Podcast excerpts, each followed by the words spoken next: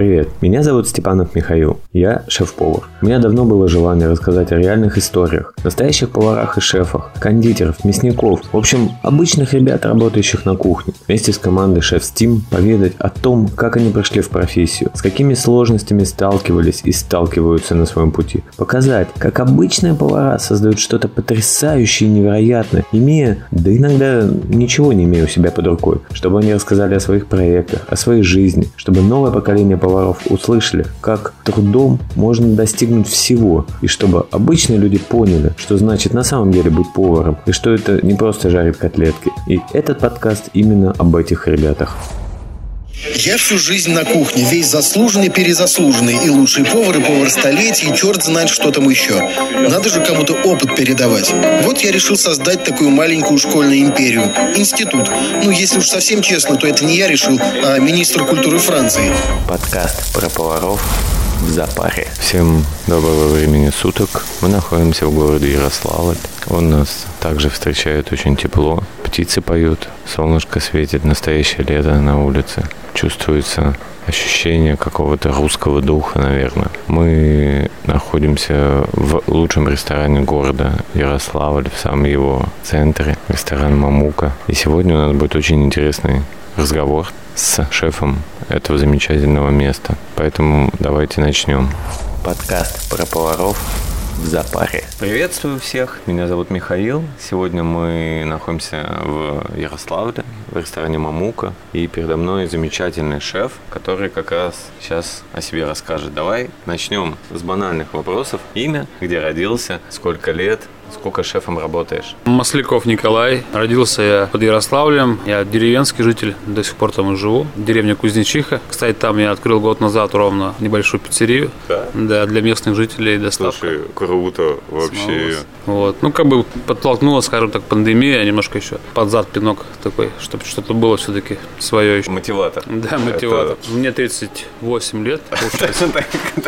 Я 83 года, получается. Пытался вспомнить. У меня тоже так иногда бывает полных просто 38, получается. 39 будет в ноябре. С шефом я работаю с 2000... Первый опыт у меня был, мне было 21 год, это получается 2005 год или 4 В общем, у меня был опыт э, поваром в ресторане два года, и меня позвали шефом, такого молодого пацана. Я поработал полгодика и понял, что еще рано, ушел с шефом в другое место. А уже шефом стал с 2008 года, по-моему, если быть точно, не помню. Восьмой, наверное, год, да. И вот до сих пор работаю. Слушай, здорово. Давай теперь э, расскажи о заведении. Я понимаю, их много. Это Какие концепции? Сейчас, которые, да? Да. Или, да. или не, вообще? Не, не, вот именно сейчас. Где сейчас ты, чтобы рассказать? А. Ребята, кто в Ярославле едет вот туда, вот туда, вот туда? Ярославле, да, у нас большая компания ресторанов. Это вот я лично работаю уже шестой год в ресторане Мамука. Ресторан с уклоном больше в грузинскую кухню, но такая она как бы некоторые позиции в классике, некоторые уже современные, вот и с элементами европейских блюд, потому что наш потребитель хочет есть и борщ всегда. Ну, такое у нас как бы кухня на каждый день, скажем так. Какие-то блюда в авторском исполнении. Вот. А где находится? Мамука находится на Первомайском бульваре. Это самый центр города Ярославля. Первомайский бульвар, дом один. Ориентир – это такая пожарная каланча. А я увидел вначале руки вверх. Руки вверх бар – это наш сосед, да. Снизу. А вот еще есть Мамука в торговом центре Аура и в городе Рыбинск еще одна Мамука. А так еще несколько ресторанов. Это ресторан Сайора, ресторан Сказка, уже давно известный, Изакая Рю, Манеки, сеть паназиатских кафе. Сейчас открылся новый ресторан Лючия, итальянский. А это все в Ярославле? Да, все в Ярославле. Блин, круто. А сколько в Ярославле жителей? По-моему, около 700 тысяч. Ну, так что-то в среднем плюс Блин, круто, что столько интересных концепций в одном городе, при этом от одной сети. Здорово вообще. По моему опыту как-то все более такое, что ли, простое. А тут прямо ты озвучиваешь, ну и плюс до интервью рассказал немного, да? То есть и такие прямо и Паназия, и Грузия, Европа. Вообще прикольно. Ну, создатели бренда, ребята очень, скажем так, молодцы, современные и всегда ищут новые какие-то вот интересные направления. Недавно, кстати, был еще у нас ресторан ресторан Леди Шарк назывался. Такая рыбная концепция, но, к сожалению, вот э, долго не просуществовал. Сейчас мы его переделываем под городское кафе Мамука. Там хиты наши, хинкали, хачапури, такое небольшое, но довольно-таки с быстрым обслуживанием кафе будет в центре Слушай, города. С рыбой вообще у меня тоже какое-то... Вот вроде бы Россия, да, относительно рыбная страна, но с рыбой, когда черная треска стоит практически в цену с вагю или чилийский сибас, как бы. Для меня, на самом деле, всегда было нонсенс, да, то есть я открывал рыбный ресторан, хочу нельму муксун охлажденную или осетрину, ну, просто реально физически нету. Только в дупель замороженный, ну, мне там объясняют, конечно, что есть периоды вылова туда-сюда, да, но все равно цены на рыбу в три раза выше мяса, и, естественно, потребителю сложно оценить такой продукт за такие деньги. Согласен, да, потому что тоже как бы постоянно ресторан что-то хочется добавить из рыбных блюд, но кроме как у нас, допустим, судака, лосося там да. э, и попсовых дорадо, сибасов, вообще как бы стабильности нет ни в чем. Появляется какая-то рыба там на рынке, потом ее спустя время просто нет. И, там... Ну ладно, в Питере корешка есть еще. Вот хотел Чиро тут э, завести, там себестоимость одной рыбки 900 рублей. У меня прошлый проект тоже ребята сами форели разводят, и при этом цена на эту форель офигенная. Они ее не накачивают, они в период выкорма, когда она там не растится, не вылавливают, потому что у нее кожа вся тиная дает. Вот многие шефы работают в концепции Азии. И они говорят, лосось, вот у нас такой, я говорю, а форель. Я говорю, да ты чего, на тиной болотом воняет. То есть ты начинаешь объяснять, что вы понимаете, просто есть период, когда мясо форели, но оно пахнет, и просто не надо вылавливать. И все, вот надо периодами вылавливать, и оказывается, многие даже этого не знают. А многие продавцы, кто вылавливает, они наоборот этим пользуются. Она же вес набирает, а у нее и мясо по волокнам идет, и запах вот эта вонь. То есть я вот сам, честно говоря, не буду скрывать, не знал. Просто у ребят было хозяйство и есть между Питером и Москвой. И вот они меня возили, и мне прям показывали вот эти гигантские озерные садки. Прям возили туда, там ее столько водится, то есть мальки, все это, и рассказывали. Но тут тоже в Ярославле разводят, у нас есть форелевое хозяйство. Слава богу, я говорю, что вот все обстоятельства, когда как это, наша задача готовить и подстраиваться, да, то есть кормить людей в любых обстоятельствах. И вот все события, которые за последние там несколько лет происходили, они скорее мотивируют что-то создавать. Я вот никак не забуду 2014 год, когда разом все пропало, а я запустил новый проект. Я просто это помню, почему. То есть у меня там салат ромейн был. У меня отгрузка через день. Есть у нас Софийская Калининская база, и я приезжаю на Калинку, мне говорит, вообще нету ромейна, все. Приезжаю на Софийку, говорит, должна поехать фура. И это просто, это знаешь, как в советское время, вот как в Африке беженцы накидываются на провизию. Вот примерно точно так же у меня было с этим ромейном. Это было новое абсолютно, да. Ну потом все, мы поняли, что его нету. Зато сейчас, в принципе, вон, Агрохолдинг московский, Агрохолдинг Выборжец, пожалуйста, молодой ромейн, обычный ромейн. Вот сейчас есть такой проект iFerm, они развивают вертикальные фермы, и у них ты, в принципе, можешь хоть у себя в ресторан поставить, и у тебя будет каждый месяц 100 килограмм зелени. Ну, любой. Ты сам им говоришь, там, микрозелень, там, цветочки. Ну, проще тем, да, кто живет, скажем так, Москва, Питер, наверное. У нас в Ярославле, конечно, с этим сложно, поэтому у нас свой экспедитор постоянно ездит в Москву за хорошими томатами, за узбекскими круглый год. Но у местных поставщиков они как бы почему-то не заморачиваются на хорошем продукте. Как бы, ну, А это, к сожалению, логично. Ну, как мы говорим, что люди просят, а сейчас все-таки с учетом всех факторов, знаешь, благосостояние все-таки оно как минимум не улучшается, да, и, соответственно, они не сильно запариваются, покупают самое дешевое, а здесь продают, то есть не опираясь на качество. Пиши с новой строчки. Обед. Подчеркни. От супа отказалась. Отказалась. В скобках. Суп харчо. Подкаст про поваров в запаре. Когда я выбирал профессию, у меня, знаешь, многие вот в группе, у меня там высшее образование, профобразование, и, знаешь, многие в группах «хочу, пошел на повара», да, ну, у меня здесь недалеко от дома, то есть мне просто удобно ездить. А я, на самом деле, учился, ездил через Питер, у меня два часа была дорога до Путяги. А потом я узнал, когда закончил образование, узнал, что у меня, оказывается, было около дома точно такое же училище, а я не знал об этом. Вот как ты пришел в профессию? Как ты в 21 год понял или не понял? Ну, тоже, как бы, я школу заканчивал, скажем так, только бы закончить, там, эти 9 классов. Конец 90-х, там у нас какое сложное время было. Основная масса ребят, так как я жил там в деревне, пошла учиться токарнощики, автослесари. Такая, такие рабочие такие, профессии. Да, да, да. Там и водители. А у меня в подъезде жила девчонка, Танька, вот она училась на кондитера. Я что-то с ней так общался. Она вот мне посоветовала ПТУ как раз, поварское. Я туда съездил, спокойно поступил как бы с первого раза. Ну, тоже было собеседование, были вопросы наводящие разные там. Хотя, когда учился, у нас была практика на заводе, и я как бы не особо потом собирался куда-то идти работать. Таких ресторанов и кафе, как сейчас, не было в городе. Было там пару ресторанов таких вот сильных, да, скажем так, на то время, на 2000-е годы. Туда попасть было просто нереально. И то, что я видел, как бы меня не радовало. И я думал, ну, закончу, и там как будет в армию схожу там и так далее. А потом сложились обстоятельства, что пришлось идти трудиться. У меня единственная профессия – это повар, и там у меня знакомая хорошая пристроила, и вот с тех пор я начал без остановки. 2002 года, уже 20 лет ровно не вылезая из кухни, скажем так. Твоя профессия нравится? Да, очень нравится, конечно. Особенно, когда ты общаешься с гостями, и тебе благодарят, и получаешь какие-то эмоции, обратную связь, это как бы самое такое важное. Не сказать, что такая прям было просто, вспоминая, да, те года, как там все происходило, как ты приходил на работу рано в 9, уходил в 12, практически без выходных, потому что, ну, и как сейчас, и тогда и не было особо кадров, скажем так, постоянно был этот голод кадровый, и сейчас как бы там не хватает, потому что ресторанов открывается много, а сотрудников почему-то мало. Вот сейчас мы тоже сотрудничаем э, с Яркипом, это колледж индустрии питания. И здесь как бы ну, так активно стажируем студентов, даем потом рабочие места, то есть как бы заинтересованы в том, чтобы у нас хотя бы оставались выпускники хорошие. Эти встречи ПТУ, рассказываешь свою историю, там они слушают. Конечно, я понимаю, что не все, хотя процентов бы 20 бы остались в профессии, то да. было бы хорошо, потому что вот из моих, с кем я учился, с ребятами, может, процентов 5 максимум остались в профессии, остальные встречаем, еще никто не остался. Это вот с 2000-х годов, скажем так. Я думаю, что это вот все-таки такой кризис разрыва поколения был в 90-е, когда люди шли не потому, что хотели этим заниматься, но шли вот потому, что шли. Ну да, потому что сейчас как бы есть еще и разбег для творчества. Раньше ты пришел, да. тебе дали вот сборник, вот и взвесь и свари.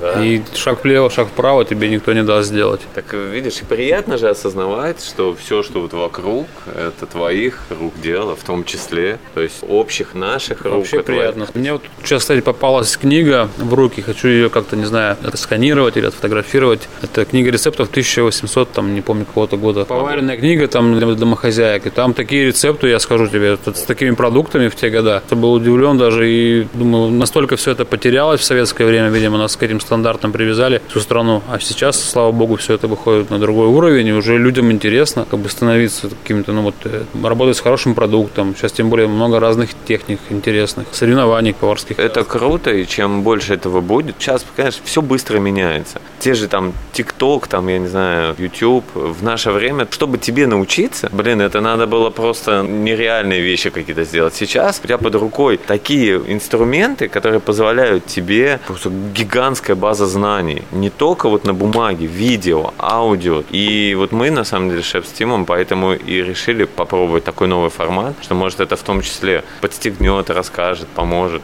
На самом деле, по книге, если что, у меня есть э, четыре книги, тоже э, до революционных. Начинаешь слушать, знаешь, гастроботаника, какое новое. Вот читаешь рецепты конца 19 века, да, да. мармелад из роз, карамелизированные листики крапивы, и ты думаешь, блин, ну реально это все было, и ты вот, я когда первый раз это читал, я, блин, так погружался. Конечно, мне кажется, сейчас даже такого нету, как там вот используют. Я просто говорю, удивился даже, думал, вот насколько у нас затормозили на многие годы, потому что когда я был в Испании, в этих вот ресторанах Феррана Адриа, ой, там такие вещи, конечно, делают. Слушай, я в таком случае, знаешь, говорю, что, ну вы поймите, они на протяжении 100 лет развивали, оттачивали культуру обслуживания, сервиса, готовки. Мы на протяжении 100 лет, ну, откровенно, выживали. Да. И с учетом того, какой нереальный эволюционный скачок мы сейчас сделали, и вот все, что происходит сейчас, это только подталкивает создавать, развивать свою культуру, которая у нас очень глубокая, о которой мы почему-то забывали. И вот все нынешние ситуации, они заставляют вот эти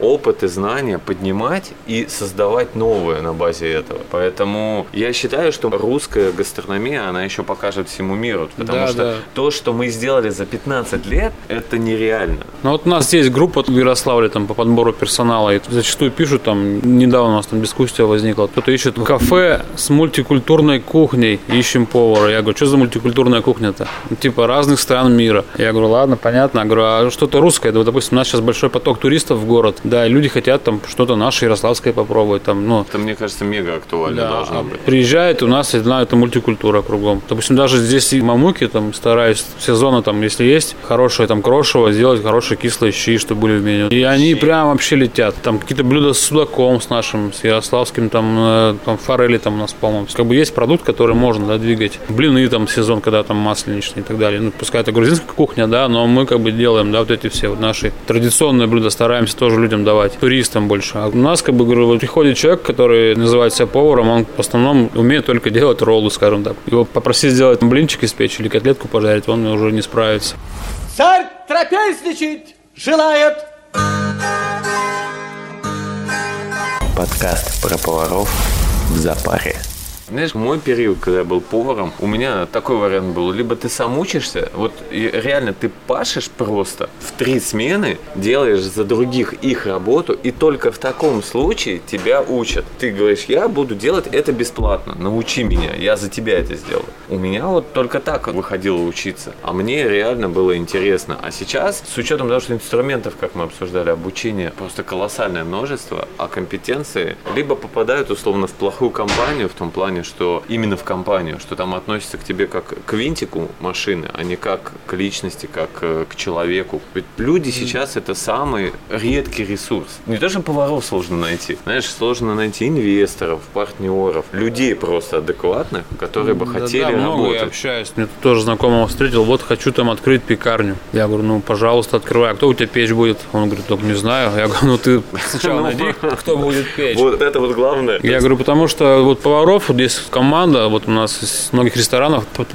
текучки почти нету, как бы не на кухне. Это, это очень круто. Вот. Я говорю, тут э, сравнимо с намыванием золота, да, ты вот намываешь этот песок, и там одна песчинка золотая, и ты вот ее держишь, как бы и все условия создаешь для них, чтобы они как бы работали и себя комфортно чувствовали. Ну, то есть это нормальная адаптация в коллективе, то есть там все покажешь, расскажешь, как за ребенком, что ли, за своим ухаживаешь. Утром там пройдешь, что у меня, допустим, здесь поваров, их там около 60 человек, ну, смену где-то 30. Вот пока вот часа два уходит, чтобы сделать круг по всем станциям, с каждым поговорить, посмотреть, там, с каждого Это выслушать. У тебя абсолютно правильный подход. Ты есть за работа. То есть... Да, их настроил, наставление дал на день, все, там они довольны, их выслушали, и все. Дальше уже корректируешь какие-то просто там моменты, все. Твое отношение прям очень приятно, действительно, в таком сложном механизме. И ты вот кого-то что понимаешь. Потому что я как бы, да, сам, можно сказать, с самых там нижних поднялся ступеней до нынешней, может, что-то выше будет. Что я говорю, начинал в кафе, где я был без опыта, и там было два человека в смену, два повара. Потом одна заболела, вторая что-то там девочка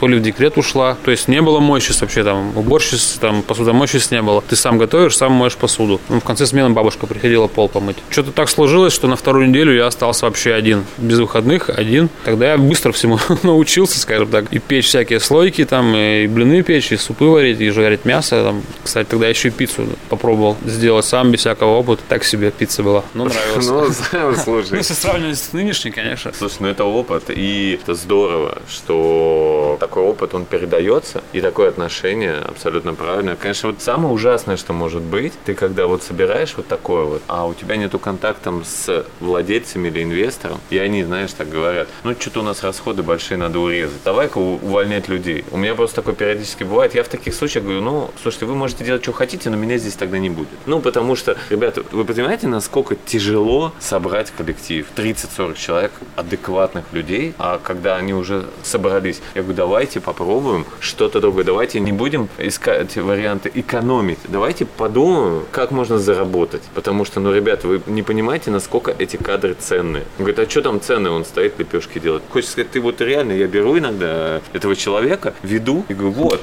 сделай. И он реально стоит и понимает, вот спустя там 20 минут, что, блин, а как он так делает столько их? Я говорю, так вот. Ну, просто вот в тандыре, да, то есть, грубо Тандыр, говоря. Да, Ну, уже в течение пяти лет мамуки мы все пытаемся улучшить наш шоти, так называемый, да, традиционный грузинский да. хлеб. Уже несколько грузинов приезжало за это время, и ну, сейчас, на мой взгляд, он такой уже один из лучших, который был за пять лет, потому что много нюансов, много секретов, тонкостей, там, ну, то есть тут не так просто взять и испечь этот хлеб, чтобы он был таким, как нужен. Это очень круто. А у тебя еще такой не маленький ресторан, да? Поэтому это вдвойне. Ну, круто, что есть такое сообщество, вот шеф Steam наш. Тоже многие моменты подкорректировались у нас. Недавно вот был Василий Емельяненко в гостях. Вот он попробовал у нас хэчин, говорит, это, говорит, немножко не хэчин, у вас больше на кутап похоже. То он с Бессо меня связал, как бы мы там по технологии он мне подсказал, поправил, все, сейчас как бы... Ты, слушай, вообще вот Всё коммуникация, мы с тобой встретились, да, затронули тему фабрики тоже. Если я как-то вам смогу помочь, это реально иногда создается вопрос, ты думаешь, блин, а кому пойти, то есть по такому вопросу? И вот это сообщество, диалог, что радует на самом деле, что раскрываются шефы. Я имею в виду, что, ну, ты раньше, лет шесть назад, наверное, реально была, что ли, скованность, знаешь, ты как бы спрашиваешь,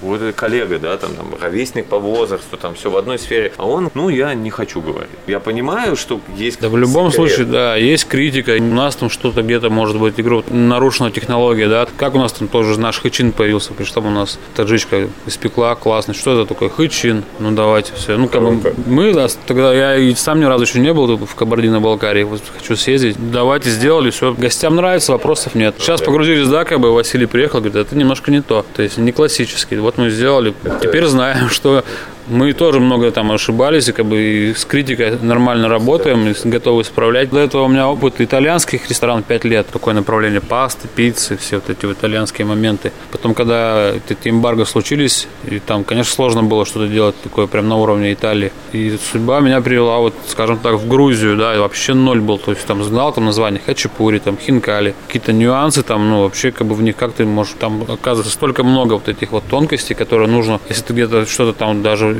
шаг влево сделал, у тебя уже не получится там. Те же там люля у нас там тоже мы долго бились. Казалось бы, вроде не погружаясь, да, в эти там процессы. Фарш там, да, на шампуры пожарил. Не так-то все просто. Там есть определенная технология, которая нужно Так в этом вот... выполнить, чтобы у тебя она как она была У меня сочная. в заставке написано, что работа поваром это не просто жарить котлетки, да и даже котлеты пожарить это тоже непросто. Поэтому здорово, что вот сейчас, мне кажется, наше сообщество вот так вот оно более открыто.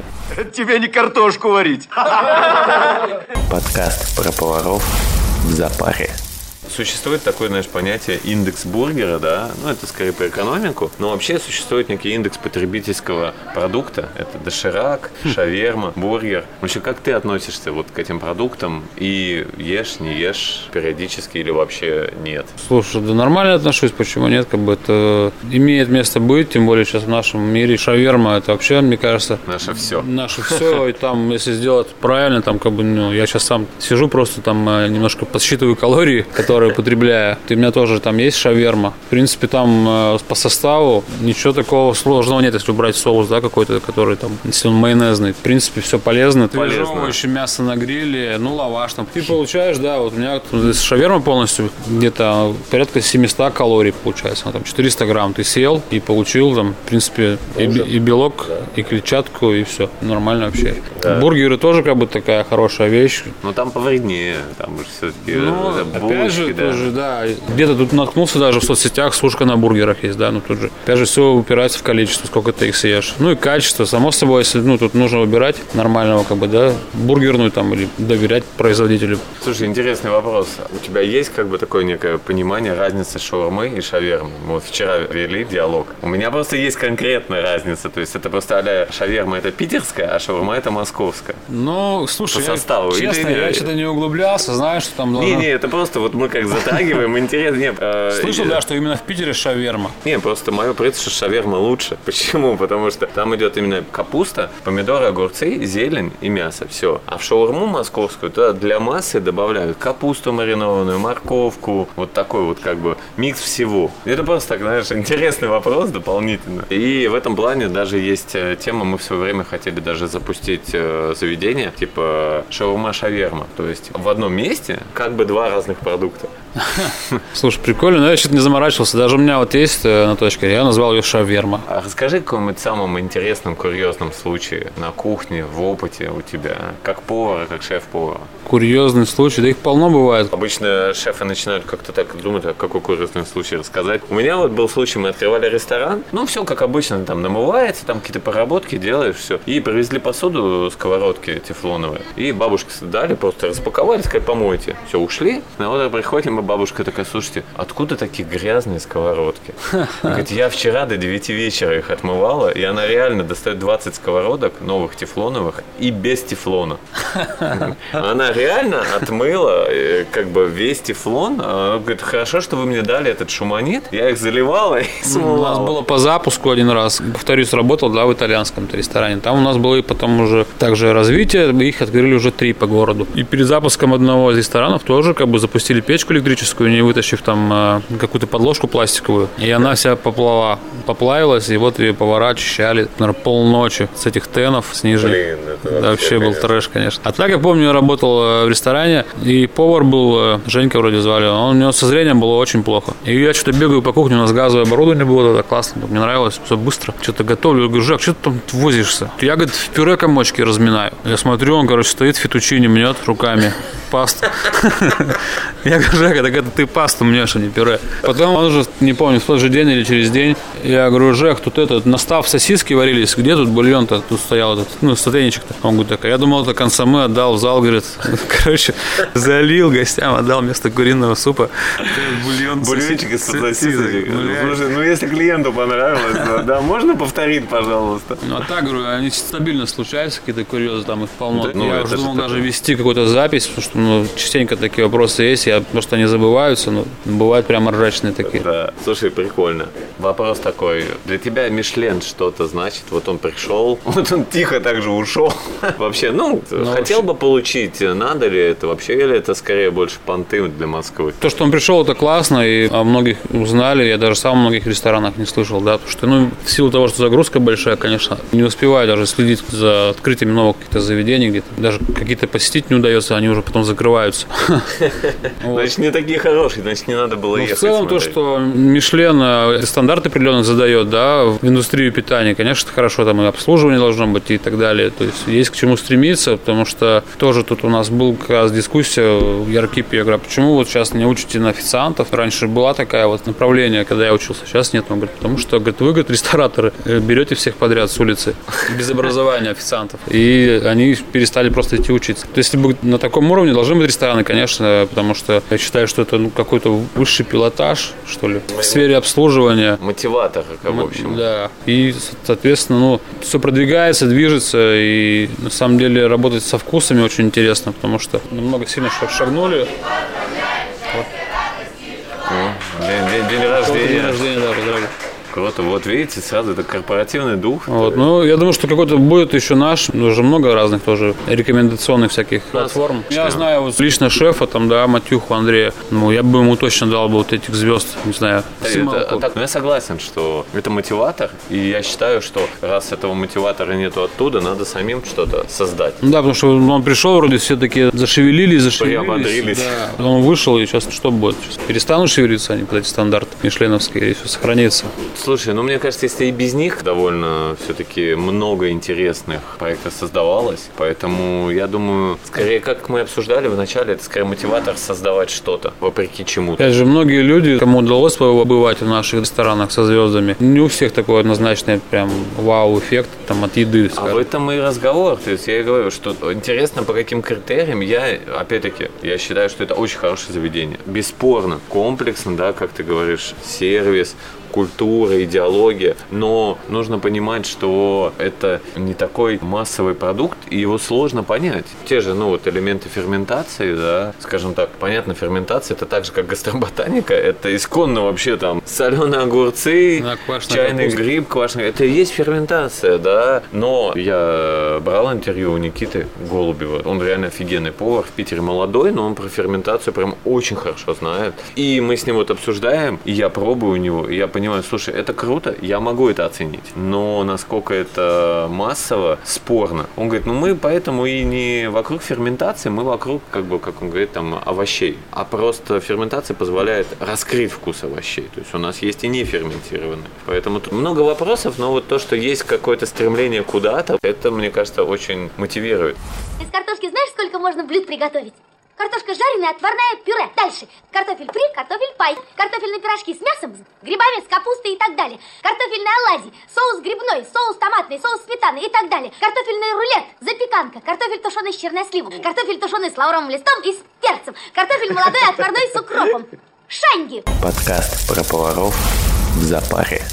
Такой провокационный вопрос. Все на него тоже заминаются отвечать. Сколько должен получать повар, сушеф и шеф, по твоему мнению? Я объясню, как сформировался этот вопрос. Вот опять-таки в шеф-стиме периодически возникает вопрос, ребята, сколько там взять за такую работу, за такую? И знаешь, мы под давлением, наверное, понимания многих процессов, в том числе финансовых, мы сами принижаем свою ценность в том плане, что понимаешь, это стоит условно 100, а мы говорим 50, потому что понимаем, что 100 никто не заплатит. А вот давай попробуем отойти от этого, да, Ага. и просто, как ты считаешь, сколько вот за 180 часов должен получать просто вот повар? Мы не говорим там мясник, обвальщик, там еще какой-то. Сушеф и шеф. Ну, вот хороший повар, скажем так, я думаю, что ну, зарплата его должна быть в районе где-то, не знаю, 45, вот так. Есть же, ты- допустим, рамки Москвы. В этом и есть принцип того, что у тебя рамки вот твоего города. Ну, вот И за 180 часов, это условно там 2-2 график Да, такой, да, да. да, ну, я да. думаю, где-то вот нормальная зарплата, Сушеф. адекватная. Сушеф и в районе где-то 70, я думаю.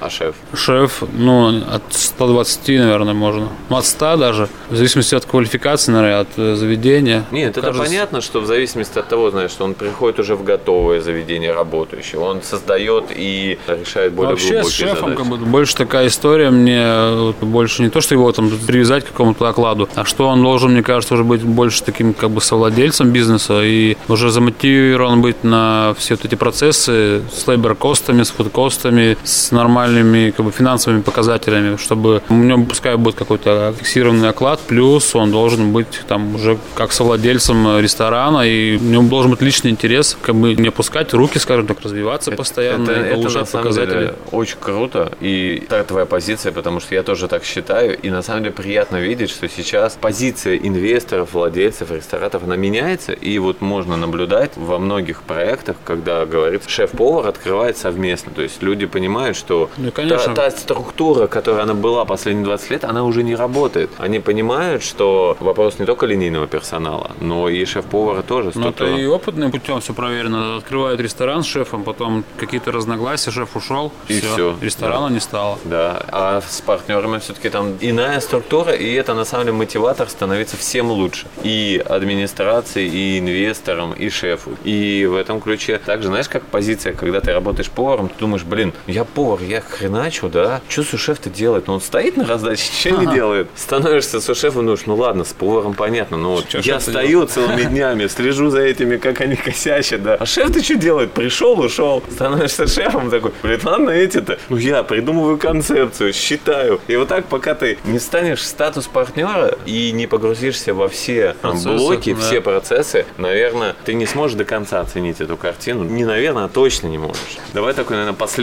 сложный вопрос, глобальный. Что Хм. посоветуешь 18-летнему повару? Ну вот он хочет или стал, не иди в профессию, ну, грубо говоря. Самое главное не торопить события, вот и все. Понятно, что будут ошибки, будут хорошие, позитивные моменты. Нормально воспринимать критику, слушать, наверное, наставников. Что есть повара, которым, как мне, допустим, предложили шефом спустя два года, когда я уже поработал в ресторане. Открылся у нас ресторан, там шеф москвич приезжал. У нас такого редко было, что кто-то приезжает. Ты меня позвали. Конечно, я такой весь, вау, фига. Ну, нифига там не просто быть шефом в 20 лет. Надо все-таки до этого, наверное, дожить, созреть и пройти какой-то определенный путь понимания. Поэтому совет такой, наверное, идти своим путем, стараться, как говорится, да, я всегда, мне нравится поговорка, там, моешь посуду, думая о посуде, да, готовишь там что-то, думай об этом, и получится. Даже у нас, допустим, у уже опытных людей не всегда все получается с первого раза, потому что там бывают какие-то обновления в меню, и ты вот ходишь, ходишь, ищешь сочетания какие-то, все перепортишь кучу продуктов там и сочетаний, вот, в итоге получишь какой-то хороший результат. Поэтому все приходит с опытом, скажем так. Самое главное, позитивный настрой и любовь к своему делу. Оглядываясь на свой опыт, просто там где-то спешил, бежал, там, вот, давай. Да, В итоге там как бы все равно тебя назад вернет. И слышать, потому что иногда, когда, конечно, молодой, ты вообще, ты, а что вообще знаете? Сейчас меня попрет. тут. Да, да, я-то знаю. Но на самом деле тут плюс такой, что все-таки, мне кажется, когда я становился поваром, тогда вообще поваров не слышали. Вообще просто реально. И ты прям пробивался. То сейчас, на самом деле, намного, мне кажется, более простая ситуация в этом плане, потому что вот такие люди, как ты, я и, в принципе, все шефы, с которыми я общаюсь, они вот говорят о том, что мы стараемся слышать и давать возможность. И, Ну, конечно, конечно. Сейчас больше ребята в процессах, они какие-то даже ноу-хау, какие-то там улучшения в меню. Зачастую даже это приходит от линейного повара, который уже там, не знаю, сделал не одну сотню там какого-нибудь люля шашлыка и говорит, давай вот так попробуем. Попробуешь, ну действительно лучше, да. Вообще просто за это респект и уважуха. Сам не понимаю, что случилось. Я сидел тихо, мирно. Потом решил перекусить. И дальше как в тумане. Подкаст про поваров в запаре. Смотри, сейчас войдет блиц вопрос, то есть один вопрос, один ответ. Ну, короткий. Не надо задумываться, это скорее такое более фановое, но интересная реакция. Что такое вкусно? Да просто вкусно. Быть поваром – это Уметь делать все. первое блюдо, которое ты приготовил. Пять лет я варил в ковшичке вареную колбасу. На, белых левушек положил потом. Вкусно. Палец обжег. Как тебя наказывали на кухне? На кухне меня не наказывали.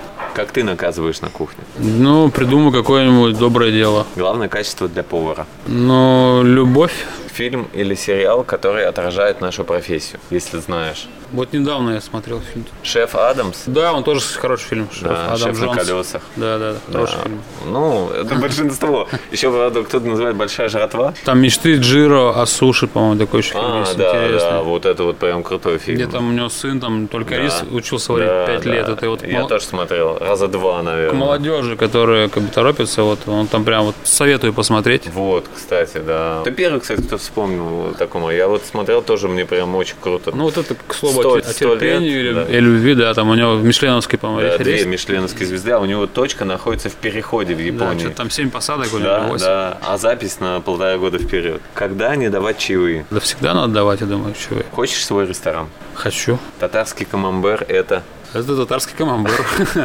сколько часов в сутки спишь? Ну, от 5 до 8 так. За что можно выгнать гостя? Да гостя выгонять не надо, он в гости пришел, можно просто объяснить. Гастрономическая гордость СССР. Ну, наверное, шпроты. Как стать поваром? Начать готовить Должны ли официанты делиться с поварами чаевыми? обязательно. Резал ли себе пальцы? Все.